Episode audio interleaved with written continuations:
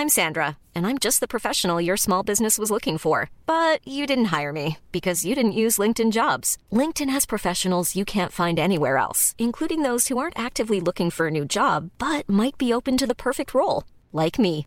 In a given month, over 70% of LinkedIn users don't visit other leading job sites. So if you're not looking on LinkedIn, you'll miss out on great candidates like Sandra. Start hiring professionals like a professional. Post your free job on linkedin.com/people today.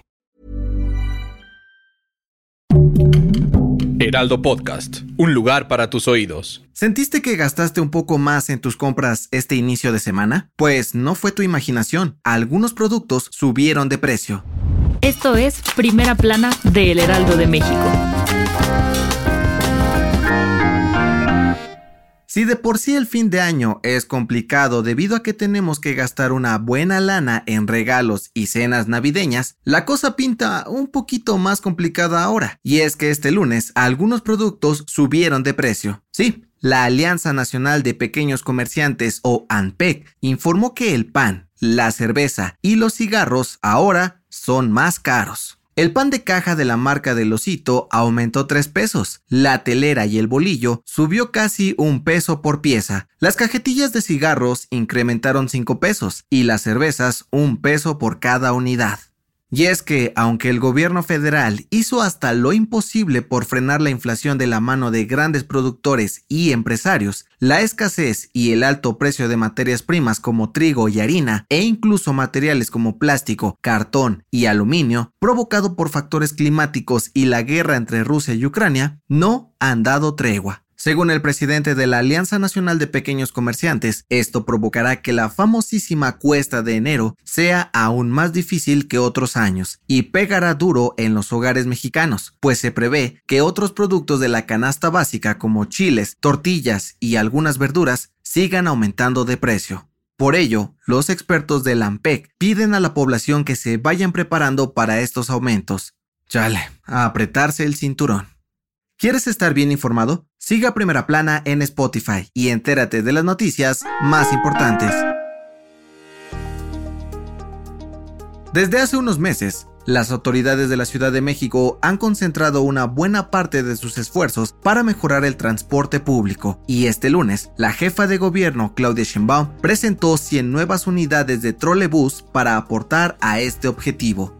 Estas unidades circularán principalmente al norte de la CDMX, específicamente a lo largo y ancho de la alcaldía Gustavo Amadero. Y es que, de acuerdo con la mandataria capitalina, fueron pedidos especialmente por el alcalde desde hace un tiempo. Según el titular del Servicio de Transportes Eléctricos, Martín López, las unidades van a circular en la línea 4, de Metro Boulevard Puerto Aéreo a Metro Rosario, en la línea 6, del metro El Rosario al metro Chapultepec, en la línea 8, Circuito Politécnico, en la línea 5, San Felipe de Jesús a Metro Hidalgo e incluso llegará hasta la glorieta del Agüehuete en Paseo de la Reforma. Con esto, las autoridades capitalinas buscan recuperar y mejorar completamente el sistema de transporte eléctrico que se ha tenido abandonado desde hace mucho tiempo. ¿Y tú los usarás? En otras noticias, este lunes, la Profeco dio a conocer que Ticketmaster no sobrevendió ni duplicó boletos para el concierto de Bad Bunny en el Estadio Azteca el pasado 9 de diciembre, sino que el sistema de registro de las entradas sufrió una caída por intermitencias en la señal. En noticias internacionales, un comité del Congreso de Estados Unidos recomendó procesar al expresidente Donald Trump por cuatro cargos por su supuesta participación en el asalto al Capitolio en enero del 2021. Los legisladores piden que se le acuse de obstrucción a procedimientos oficiales, conspiración contra el país, declaraciones falsas e incitar a una insurrección.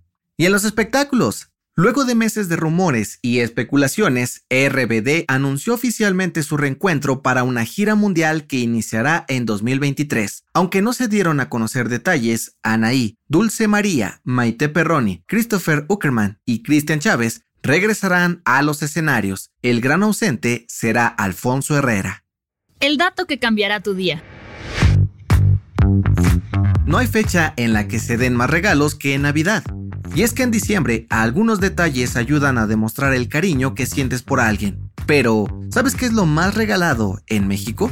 De acuerdo con la consultora Estatista, los cinco productos más regalados en México son ropa y zapatos, juguetes para los más pequeños, joyería y otros accesorios, chocolates o galletas y perfumes. Según los expertos, cada Navidad un mexicano promedio gasta unos 4.900 pesos en obsequios. ¿Ya tienes los tuyos? ¿Qué piensas regalar?